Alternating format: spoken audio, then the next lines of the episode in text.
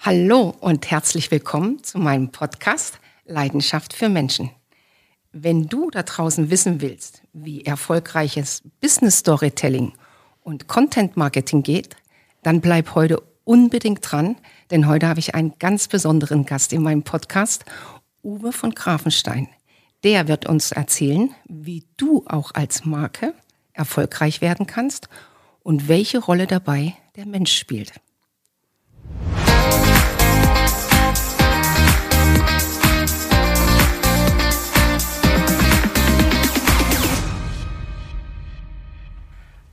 Aus Leidenschaft für Menschen habe ich meine Agentur gegründet und ich möchte in meinem Podcast Menschen mit besonderen Lebensgeschichten und mit besonderen Erfolgsgeschichten vorstellen. Und genau so einer sitzt heute vor mir. Herzlich willkommen, Uwe von Grafenstein. Danke für die Einladung. Ich freue mich sehr, dass ich hier sein darf. Uwe, du bist ja auch derjenige gewesen, der mich davon überzeugt hat, es hat länger gedauert bei mir, selber einen Podcast zu machen. Und ich möchte ganz kurz dich vorstellen für die Menschen da draußen, für alle die, die noch nicht Happy List oder Geschichten, die verkaufen kennen, unbedingt diesen Podcast sich anhören.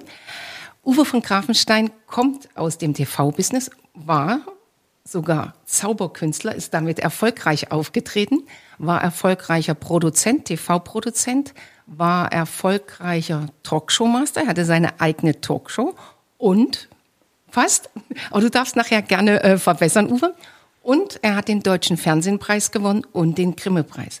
Herzlich willkommen, lieber Uwe. Und du hast jetzt die Chance, das zu sagen, was die Andrea vielleicht falsch wiedergegeben hat oder was ich vergessen habe zu erwähnen, was die Menschen da draußen von dir wissen sollten.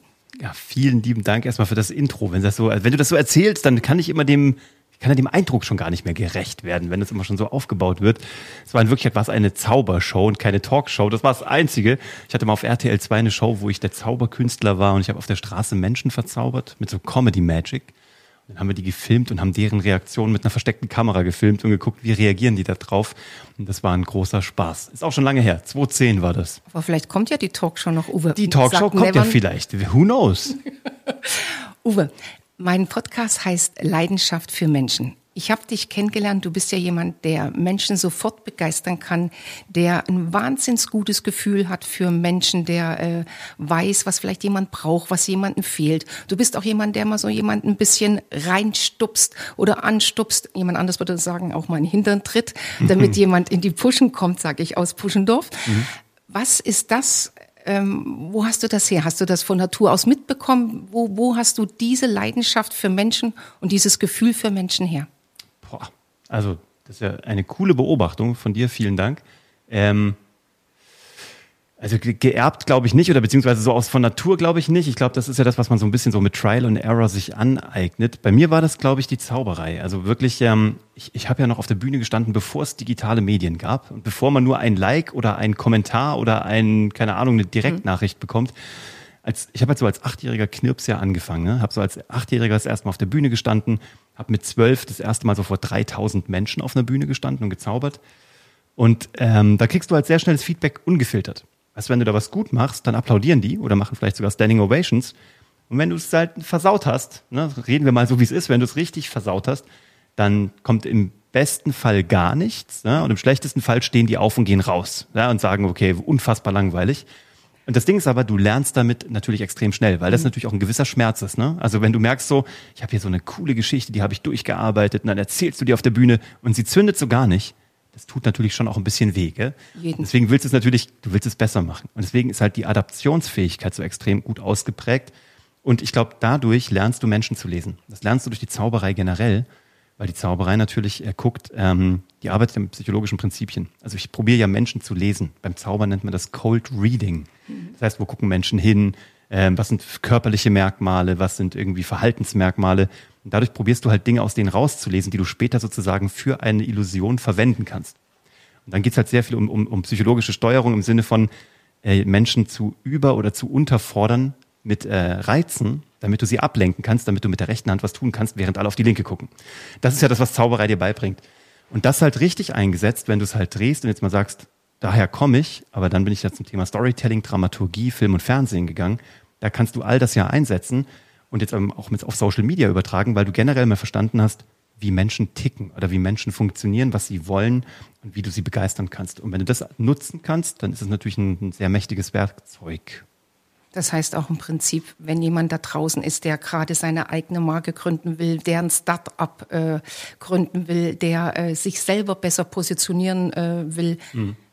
ist rechtzeitig bei dir sich melden und du arbeitest dann mit ihm, dass er nach draußen hin strahlt, dass er seine Story, seine Geschichte den anderen erzählt? Oder wie läuft das ab? Wie hilfst du Menschen, da draußen sichtbar zu werden und vor allen Dingen, was ja jeder gerne von uns möchte, erfolgreich zu werden? Hm.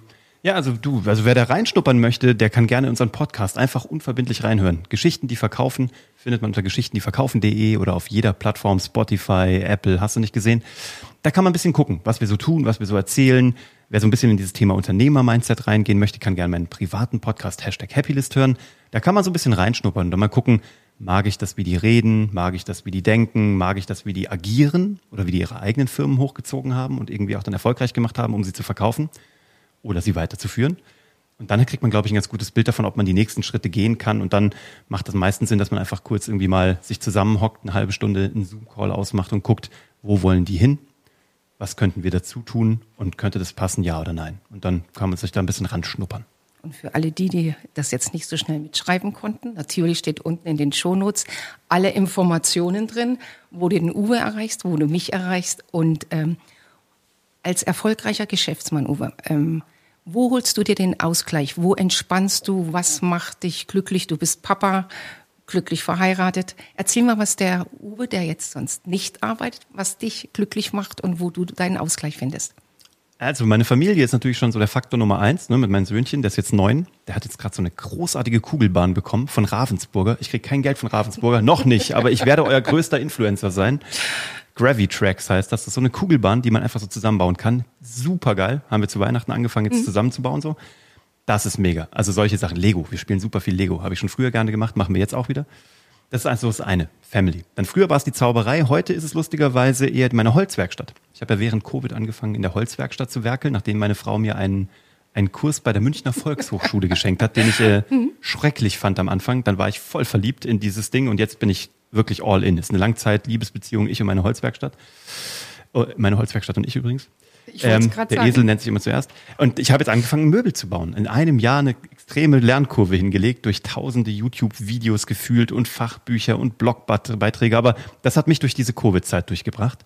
Und das dritte ist, dass ich meine Story-Akkus immer wieder aufladen muss. Also ich mhm. lese extrem viel. Ich habe einen großartigen, ähm, zwei großartige äh, Autoren entdeckt. Der eine ist Joel Dicker, der andere ist Daniel Silver.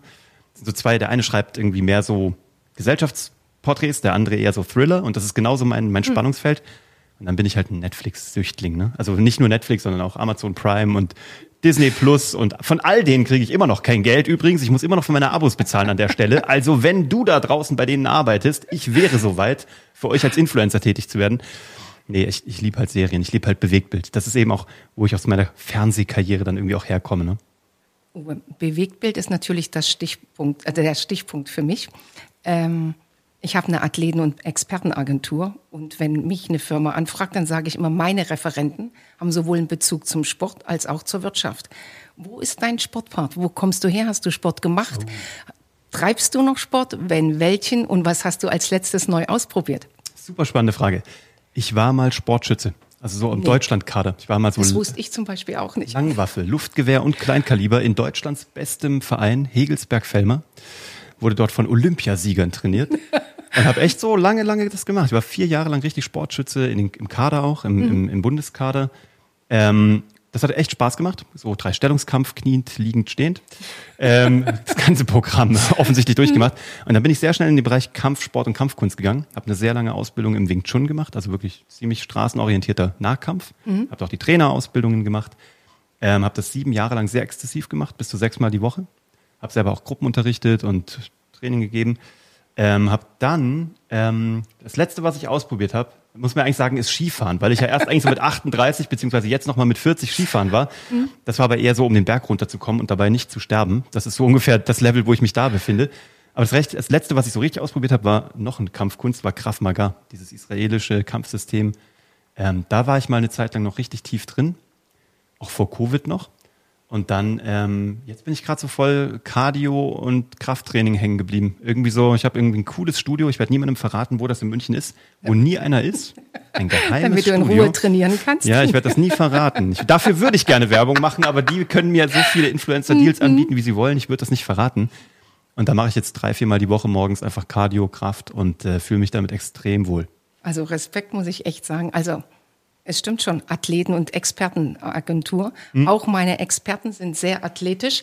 Vielleicht gibt's ja auch demnächst mal ein Video, du jetzt auf den Brettern, die die Welt bedeuten. Ja. Und das äh, heißt, du lernst nicht Skaten oder Langlauf, sondern du bist äh, abfahrtstechnisch unterwegs. Ja, ja, also Mit äh, nein, ich bin, ich bin, ich bin mit Pizzastück unterwegs. So. Also äh, Ah. ein kleinen Schritt. Nein, ich komme, ich komme so eine, ich komme so eine blaue Piste runter, ohne dabei nicht gänzlich irgendwie kaputt zu gehen.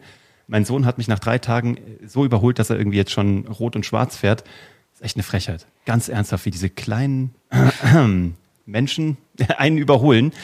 Nee, aber ist okay. Ich, ich habe auch keine großen Ambitionen. Ich bin glücklich, wenn ich einen Berg runterkomme. Meine Frau fährt fantastisch, mein Sohn fährt fantastisch und ich bin kurz auf der Piste und dann bin ich immer da, wo man irgendwo so ein alkoholfreies Kehrschwung Weißes macht. trinken kann. Ja, das bin ich. Das ist mein Style. Aber natürlich voll ausgestattet. Ich habe mir jetzt die komplette äh, Ausrüstung gekauft.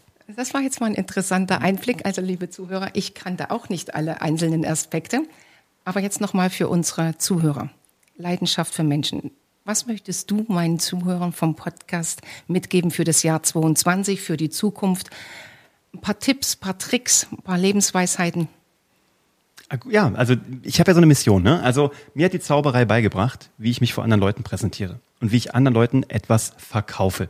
Heißt jetzt nicht ein Produkt und auch nicht immer gegen Geld. Verkaufen kann heißen, dass ich dir einfach eine Idee verkaufe, dass ich dich mitreiße, dass ich dich begeistere, dass du dein Team für dich gewinnst, dass du deine Familie für dich einnimmst, dass ihr ein Projekt vielleicht zusammen macht. Wer das kann, der ist, glaube ich, seinem, seiner Konkurrenz A sehr weit voraus oder B sehr viel glücklicher im Leben, weil du halt deine Ziele erreichst oder das bekommst, was du dir wünschst. Und das können viele nicht, ist so meine Beobachtung. Ich kann es auch nicht perfekt, ich muss auch jeden Tag üben, aber ich habe halt mal angefangen, schon als Achtjähriger so ein paar Grundprinzipien dafür zu kennen und dann im Fernsehen das weiterbringen dürfen, auf der Bühne weiterbringen dürfen, egal ob vor zehn Leuten oder vor 3000 Leuten. Die Prinzipien bleiben immer die gleichen. Es geht darum, wenn du einmal verstanden hast, was ist deine eigene Geschichte und wie baust du eine Geschichte, sodass sie für andere Menschen mitreißend wird, packend wird. Ne? Ist ja so, wenn du, es gibt doch diesen Spruch, wenn du äh, ein, ein Boot bauen möchtest, dann verrat den Leuten nicht, wie man ein Boot baut, sondern zeig ihnen das Meer und wecke die Sehnsucht. Dann bauen die dir automatisch ein Boot. Und darum geht's. Du musst eine Geschichte bauen für dich, für dein Leben, für dein Business, für, deine, für deinen Verein, je nachdem, wo du es anwenden möchtest, wo Menschen ein Teil von werden wollen, wo sie ein- einer Community beitreten wollen und dabei sein wollen. Und dann musst du diese Geschichte verkaufen können. Das meine ich mit verkaufen, verka- also präsentieren. Und ich glaube, wenn da jeder so sich eine Scheibe abschneidet und da ein bisschen investiert, das zu lernen, weil das ist lernbar, es hat nichts mit Talent zu tun. Talent darf gerne am Ende dazukommen, aber erst wenn sich Handwerk und Talent da vereinen, dann wird ein Schuh Dann draus. Meister draus. Ja, das ist tatsächlich so. Aber Handwerk ist das Erste. Weißt du, weil ähm, ich glaube, dass so dieser Talentbegriff in Deutschland wahnsinnig überschätzt ist. Wenn wir an Talent denken, dann denkt man an Formel 1 fahren so wie Sportler. Lewis Hamilton. Ne? Also so oder wie Boxen wie Henry Maske damals. Oder du denkst immer gleich an diese oberen 0,00001 Prozent. Also das sind keine Nullen, sondern er meint das in Prozent. Ja, Nullen auf gar keinen Fall. Großartige Sportler. Nein, aber weißt du, das Ding, ist, das, das hat ja mit, das ist ja, das ist ja nicht Talent. Das ist outstanding Talent. Ja. Das ist Skyrocketing. Das ist so out of this league. Das ist so von einer anderen Galaxie, ne? Ja. Aber Talent ist, ist schon viel kleiner. Ich glaube, jeder hat ein Talent und jeder hat ein Talent, Geschichten zu erzählen. Aber in der Sekunde, wo du es tun sollst oder in einem Business-Kontext tun sollst, denkst du dir plötzlich, du könntest das nicht mehr. Weil du plötzlich denkst, wer bin ich schon? Welche Geschichte habe ich?